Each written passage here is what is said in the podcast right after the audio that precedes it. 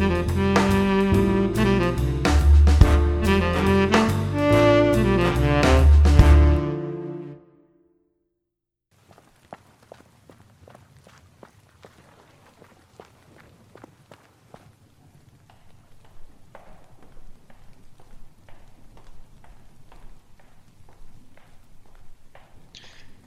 till Nationalgalleriet i Oslo. Mince, la visite a déjà commencé. Tiens, voilà le guide. Le cri, tempéra sur carton, de dimension 91 x 73,5 cm, est une œuvre expressionniste de l'artiste norvégien Edvard Munch, dont il existe 5 versions réalisées entre 1893 et 1917. Symbolisant l'homme moderne, emporté par une crise d'angoisse existentielle, elle est considérée comme l'œuvre la plus importante de l'artiste. Chacun a cette vision de ce personnage, tenant entre ses mains longues et fines sa tête, avec une bouche et des yeux grands ouverts, formant un visage figé par la peur. Le paysage en fond est ondulant et mouvant, caractéristique d'une illusion. Le ciel est ardent, couleur sang, la mer est sombre, et la créature principale se tient dos à ce paysage. En le regardant, nous avons presque la chair de poule, entre guillemets. C'est normal, ce tableau est l'un des plus anxiogènes de sa génération. Euh, des questions? Oui, au fond? Pourquoi vouloir représenter une telle angoisse? Alors, pour comprendre un peu mieux l'œuvre d'Edvard Munch, il faut se pencher sur son enfance. Très tôt, Munch est confronté à la mort. À ses 5 ans, sa mère décède de la tuberculose, il perd l'une de ses sœurs de cette même maladie 8 ans plus tard. Et une autre de ses sœurs se fait interner à vie pendant que son frère meurt subitement d'une pneumonie. Lui-même souffrait de ce trouble bipolaire. Selon Munch, ce cri proviendrait de la nature, non de lui, traduisant un événement marquant de sa vie, une balade avec deux amis en Scandinavie. De plus, à travers la représentation de son souvenir traumatisant, il nous fait part de l'angoisse de la modernité. En effet, son époque est marquée de grands changements, la révolution industrielle et les nouvelles découvertes et inventions, comme le transport. Mais cette œuvre cache également un message philosophique frappant. C'est pourquoi je vous pose cette question. Le but du peintre est-il seulement de représenter la réalité, ou bien peut-il se servir de la peinture pour extérioriser certaines pensées refoulées dont il ignore l'origine? Je vous laisse réfléchir. Oui, encore au fond? C'est un problème très intéressant. En effet, si nous nous plaçons sur le point de vue de Platon, selon lequel le travail du peintre serait comme un miroir qui reflète la réalité en apparence, alors ce serait aussi le rôle de ce tableau. Cependant, lorsque nous le regardons, nous ne pouvons nous empêcher d'y voir un message bien plus abstrait, éloigné du réel, ce qui nous incite à développer une interprétation plus réfléchie de l'œuvre. Ainsi, on peut deviner derrière les aspects de l'œuvre un certain message lié à des pensées conscientes ou non. On rejoint alors la thèse d'Hegel, selon laquelle l'art et l'esthétique permettent d'extérioriser toutes nos pensées, aussi bien conscientes qu'inconscientes. De là, plusieurs thèmes philosophiques en ressortent. Nous pouvons déjà étudier l'illusion constante due à sa balade traumatisante. Munch ne sait pas d'où elle vient réellement. Elle pourrait être liée à son inconscient, or c'est une piste très intéressante que nous pouvons approfondir avec les écrits de Freud sur le besoin d'interpréter nos pensées pour les comprendre. C'est peut-être ce que Munch a tenté de faire ici, chercher à comprendre pourquoi il a eu de telles illusions. De plus, dans ce tableau, on retrouve le thème du temps car on y voit une représentation de ses souvenirs, de l'influence du passé sur lui et certains événements de sa vie traumatisante et angoissante. Nous sommes ce que le passé a fait de nous. En effet, il semble retenu par celui-ci et tente de s'en échapper mais n'y arrive pas. Pour finir, on peut dire que ce tableau introduit la fatalité dans la vie de Munch et qu'il fait une introspection pour comprendre les causes qui le déterminent. Waouh, je vous félicite messieurs, je suis bouche bée.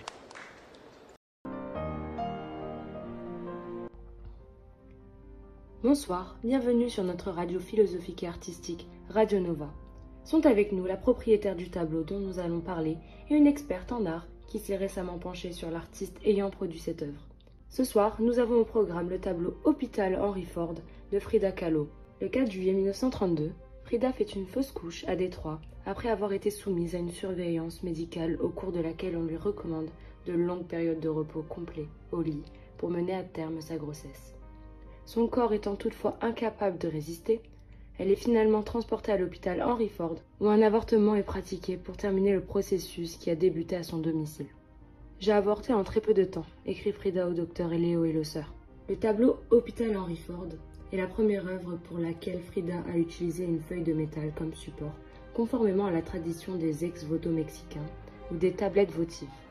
Le lit, situé au milieu de nulle part dans ce qui semblerait être une vaste plaine désertique, représente le sentiment d'abandon et de solitude que ressent la jeune femme allongée.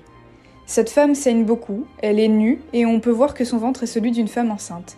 On reconnaît que c'est l'artiste elle-même par son attrait iconique de sourcils abondants.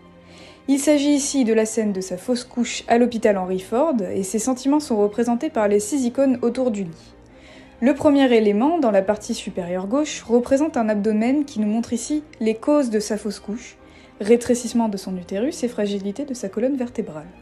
Et on trouve également un bassin fracturé sous le lit qui représente son accident de bus, origine de son incapacité de porter un enfant. Le second élément, à côté, est un fœtus représentant le fils qu'elle vient de perdre.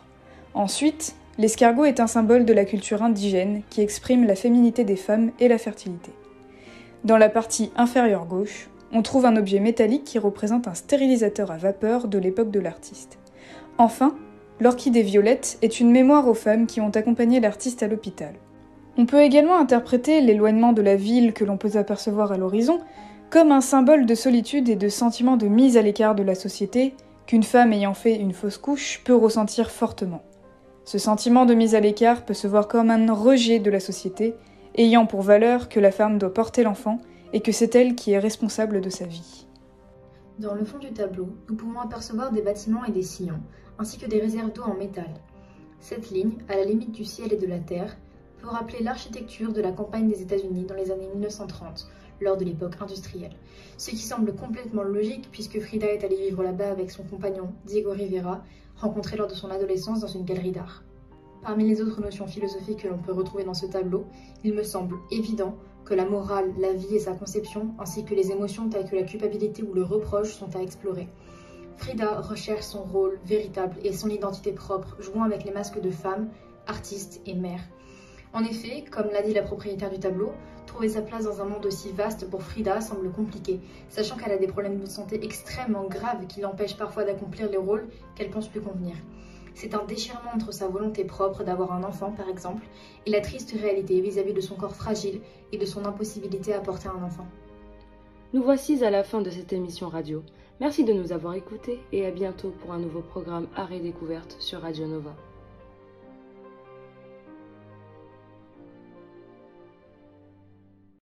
Trois amis se rencontrent dans une gare après avoir été séparés pendant longtemps. Ils discutent et décident de s'installer alors à un bar. Ils entendent et reconnaissent la nocturne numéro 20 de Frédéric Chopin.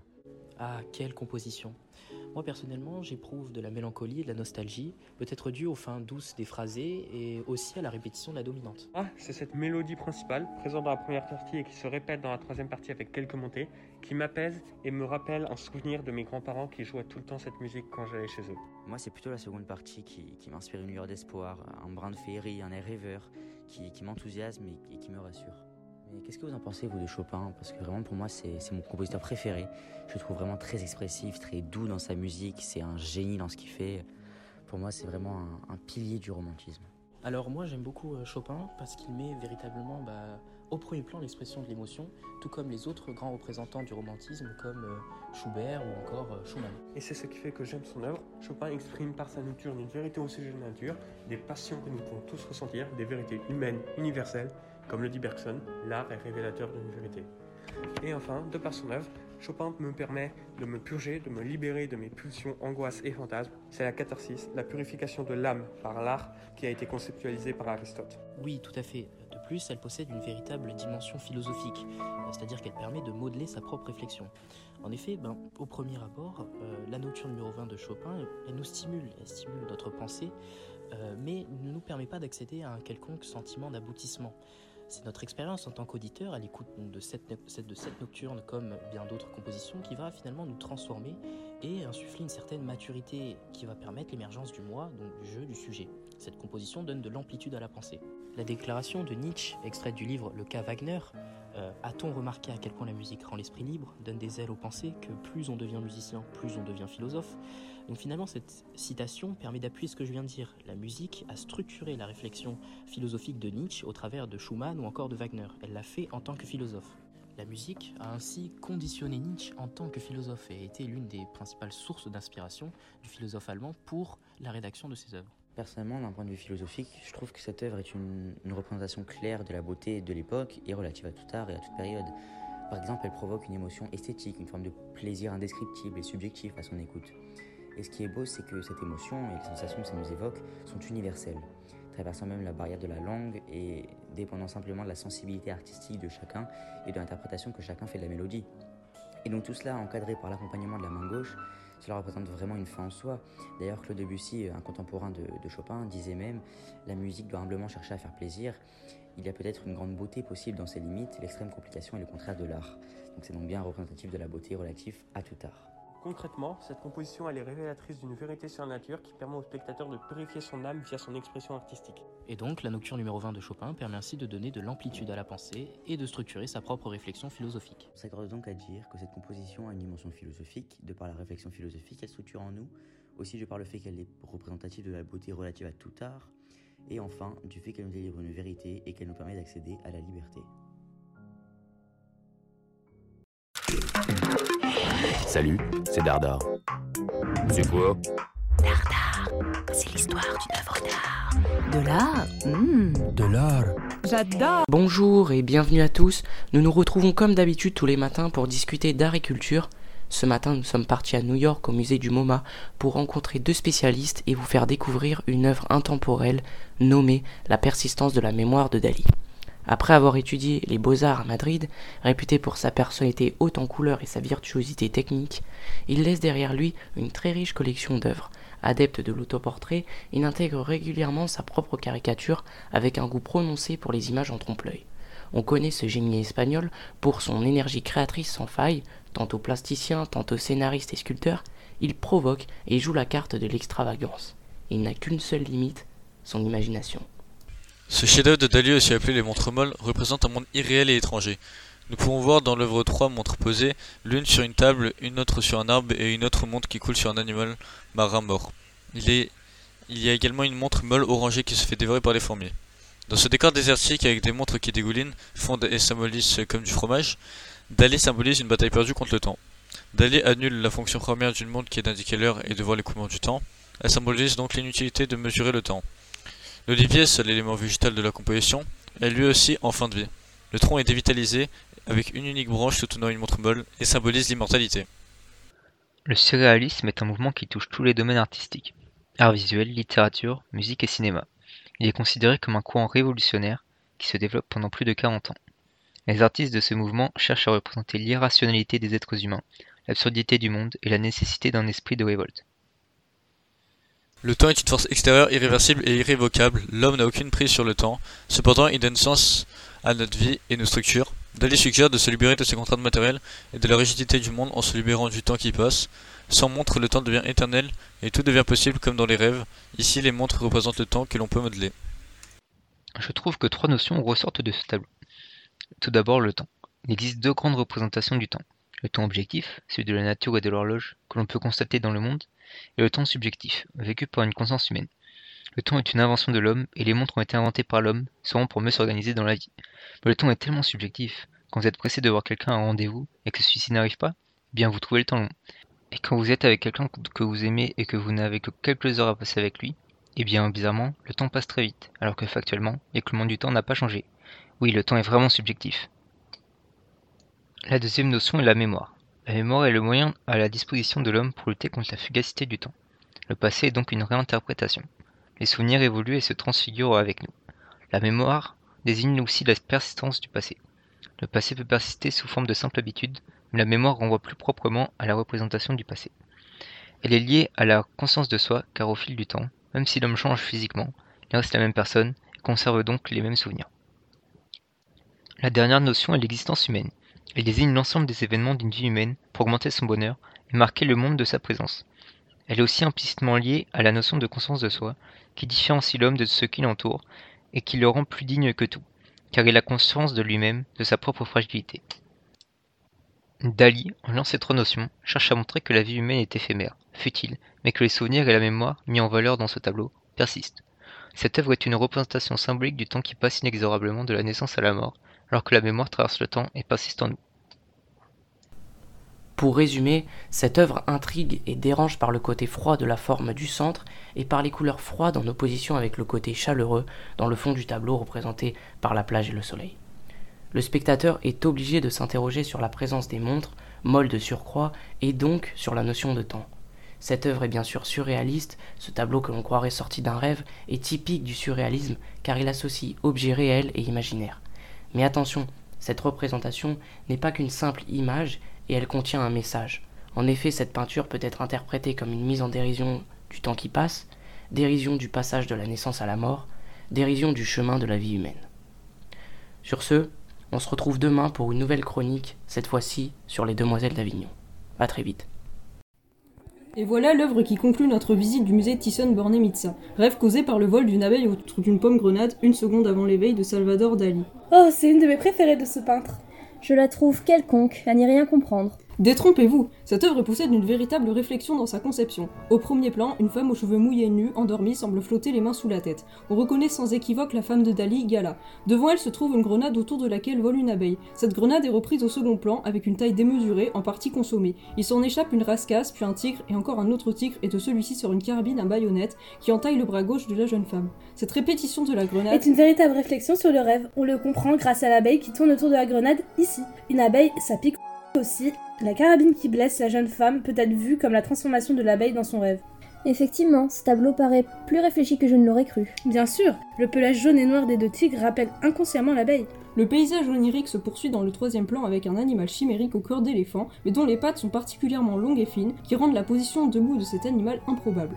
Dali s'était-il inspiré des travaux de Sigmund Freud? Je sais qu'il aimait particulièrement son travail. C'est exact, il s'en est inspiré. Sa réflexion philosophique sur ce tableau nous interroge sur les rêves. Sont-ils des manifestations inconscientes de nos pensées refoulées ou bien sont-ils influencés par des éléments extérieurs? Oh, je vois, l'inconscient est une notion importante en philosophie. Ici, la peur de l'abeille fait surgir, à travers l'inconscient de la jeune femme, un danger sous forme de tigre, rascasse et fusil. Oui, on sait que lors de ses études, Dali a lu l'interprétation des rêves de Sigmund Freud.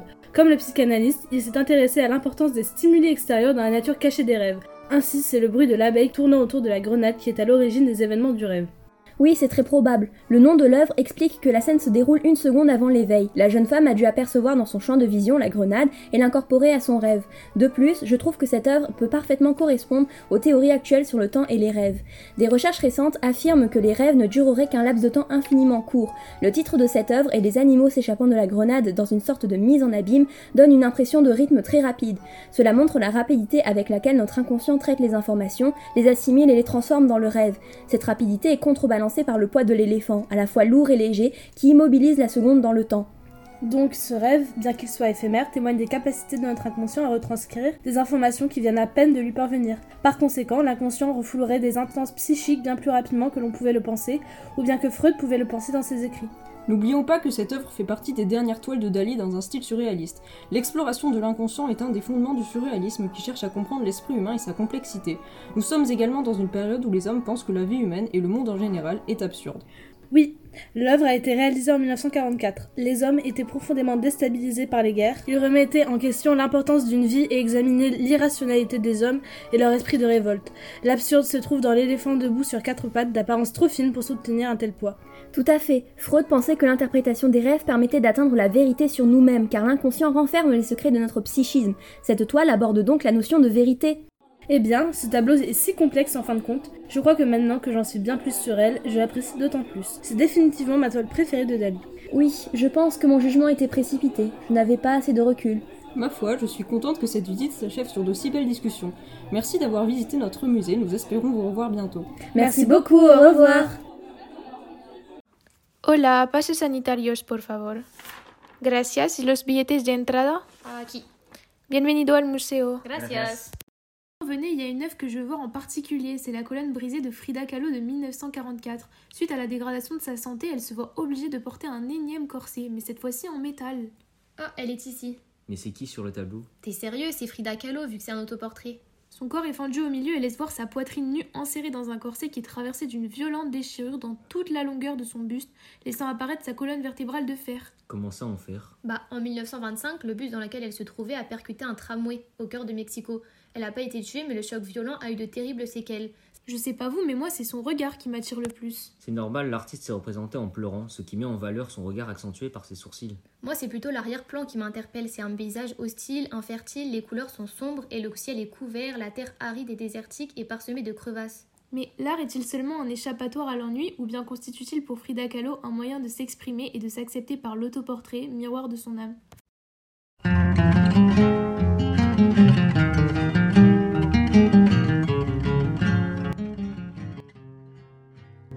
Que mon œuvre contribue à la lutte pour la paix et la liberté. Voici les dires de Frida lorsqu'elle peint son tableau. Partout dans le monde, la dictature recule et perd du terrain, laissant place à des événements historiques qui respirent la liberté. C'est dans ce contexte que Frida peint une œuvre engagée qui est un moyen d'expression. Il lui est impossible de vivre pleinement, mais elle est libre de peindre, d'exprimer ses idées et sa vision du monde de soi. Frida était une femme qui s'est toujours battue pour être libre, niant en bloc la société machiste mexicaine de l'époque, en s'inscrivant dans le Parti communiste mexicain notamment. Elle décide dès son jeune âge qu'elle ne veut pas suivre le même parcours que la plupart des femmes mexicaines. Elle veut la liberté et le plaisir. Son œuvre a participé à réveiller les consciences féministes qui ont droit à toutes les distinctions les plus égalitaires, notamment à travers la nudité, la sexualité, l'avortement, les souffrances physiques et psychiques ainsi que l'infertilité. L'infertilité se retrouve aussi dans le paysage arrière que l'on peut comparer à un chaos, comme son corps meurtri. Elle peint donc un monde qui inlassablement parle d'elle. Ce désert, un endroit inhabité, généralement caractérisé par peu ou pas de vie, est représenté ici par des couleurs sombres, marron, vert, qui illustrent la torpeur, la désertion et la solitude. Sa vie est un combat incessant. Ce qu'elle peint, c'est avant tout son histoire singulière, celle de ses émotions, de tant de souffrances vécues dans sa chair, l'histoire de trahison, l'expérience de la solitude. On remarque de suite l'expression choquante de la douleur qu'elle transmet et qui est accentuée par les larmes qui tombent sur son visage, par la quantité de clous qui pénètrent son corps, dont l'un se trouve sur son cœur, symbolisant la douleur liée aux infidélités de son époux, Diego Rivera. De plus, par son œuvre, elle exprime ce qu'elle endure et la souffrance due au corset en fer qu'elle doit porter. Frida a porté de l'importance à montrer sa féminité, mais en même temps sa poitrine se trouve prise au piège entre deux ossatures, de son corset comme une prison qui l'empêche de vivre pleinement. Sa peinture s'affirme ainsi dès le début comme une nécessité, un langage. On saisit alors ce rapport à elle-même à travers le regard que lui renvoie le miroir. Le dessin peu à peu s'habite d'affect, c'est un récit retrouvé au-delà du traumatisme, se retrouver différente et pourtant toujours la même. De plus, c'est un moyen d'acceptation, un catharsis qui lui permet de sortir d'un enfermement, de réapprendre à se connaître après un événement traumatisant.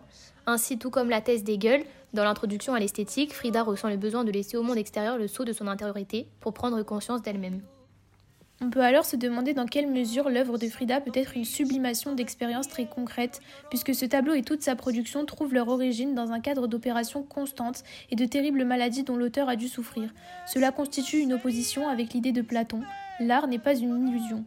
En tout cas, une analyse de la vie de l'auteur ne suffirait pas à expliquer son œuvre originale, qui est loin d'être cataloguée dans un mouvement artistique particulier. Ce tableau parvient à captiver le spectateur de telle manière qu'il invite à continuer à l'observer attentivement.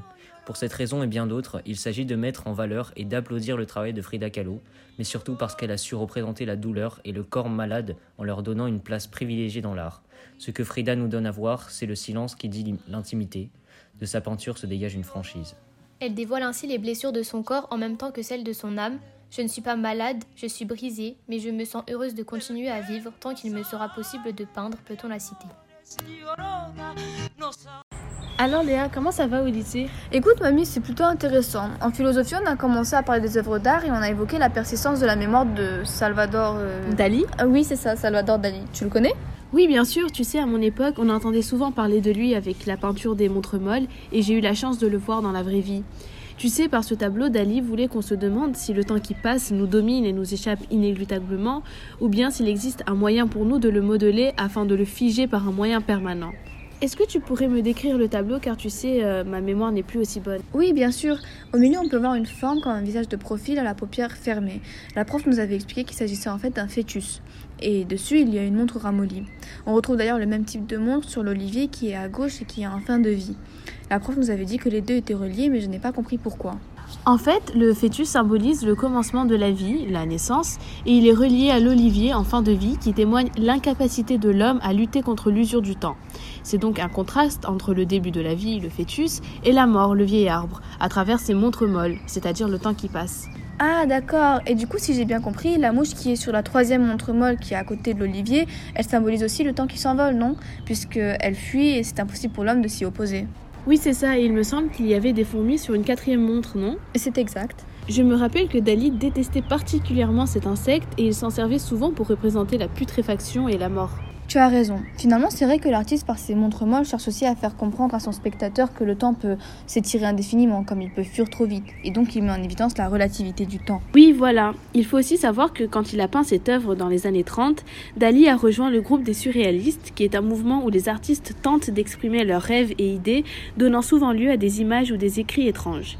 Ici, il a représenté son obsession du contrôle du temps, en plus du caractère inéluctable de celui-ci, parce que tu le sais, plus le temps passe, plus il nous rapproche de la mort.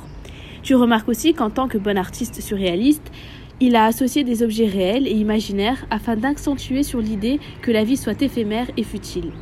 Et si tu veux tout savoir, il avait expliqué s'être intéressé à ce qu'il appelle le super mou et aux problèmes qu'il pose après avoir fini son repas par un camembert coulant. Donc tu comprends bien qu'à travers cette allusion au camembert, on retrouve la dimension ludique et provocatrice de Dali. Mais tu vois, dans le tableau, il met beaucoup en valeur un élément, les souvenirs et la mémoire, qui persistent, contrairement à la vie qui est éphémère. Je vois. Tout ce que tu viens de dire m'a fait penser à un poème romantique que j'ai étudié quand j'étais en première. Il s'appelle Le lac et a été écrit en 1820 par le poète Lamartine. Dedans, il exprime son désemparement lorsqu'il se rend compte que le temps est insaisissable et qu'il passe en emportant avec lui tous les moments passés. Dedans, le poète lutte contre ce temps grâce aux souvenirs et à la mémoire. Donc comme tu l'as dit, Dali aussi a représenté à travers son œuvre d'art l'existence humaine qui est éphémère puisque le temps est inéluctable et nous rapproche chaque seconde de la mort, emportant dans son passage tous les moments passés. Cependant, la mémoire nous permet de faire continuer de vivre tout ce qui appartient désormais au passé. Bon mamie, je dois y aller, mais merci de m'avoir éclairé. Merci d'être venue.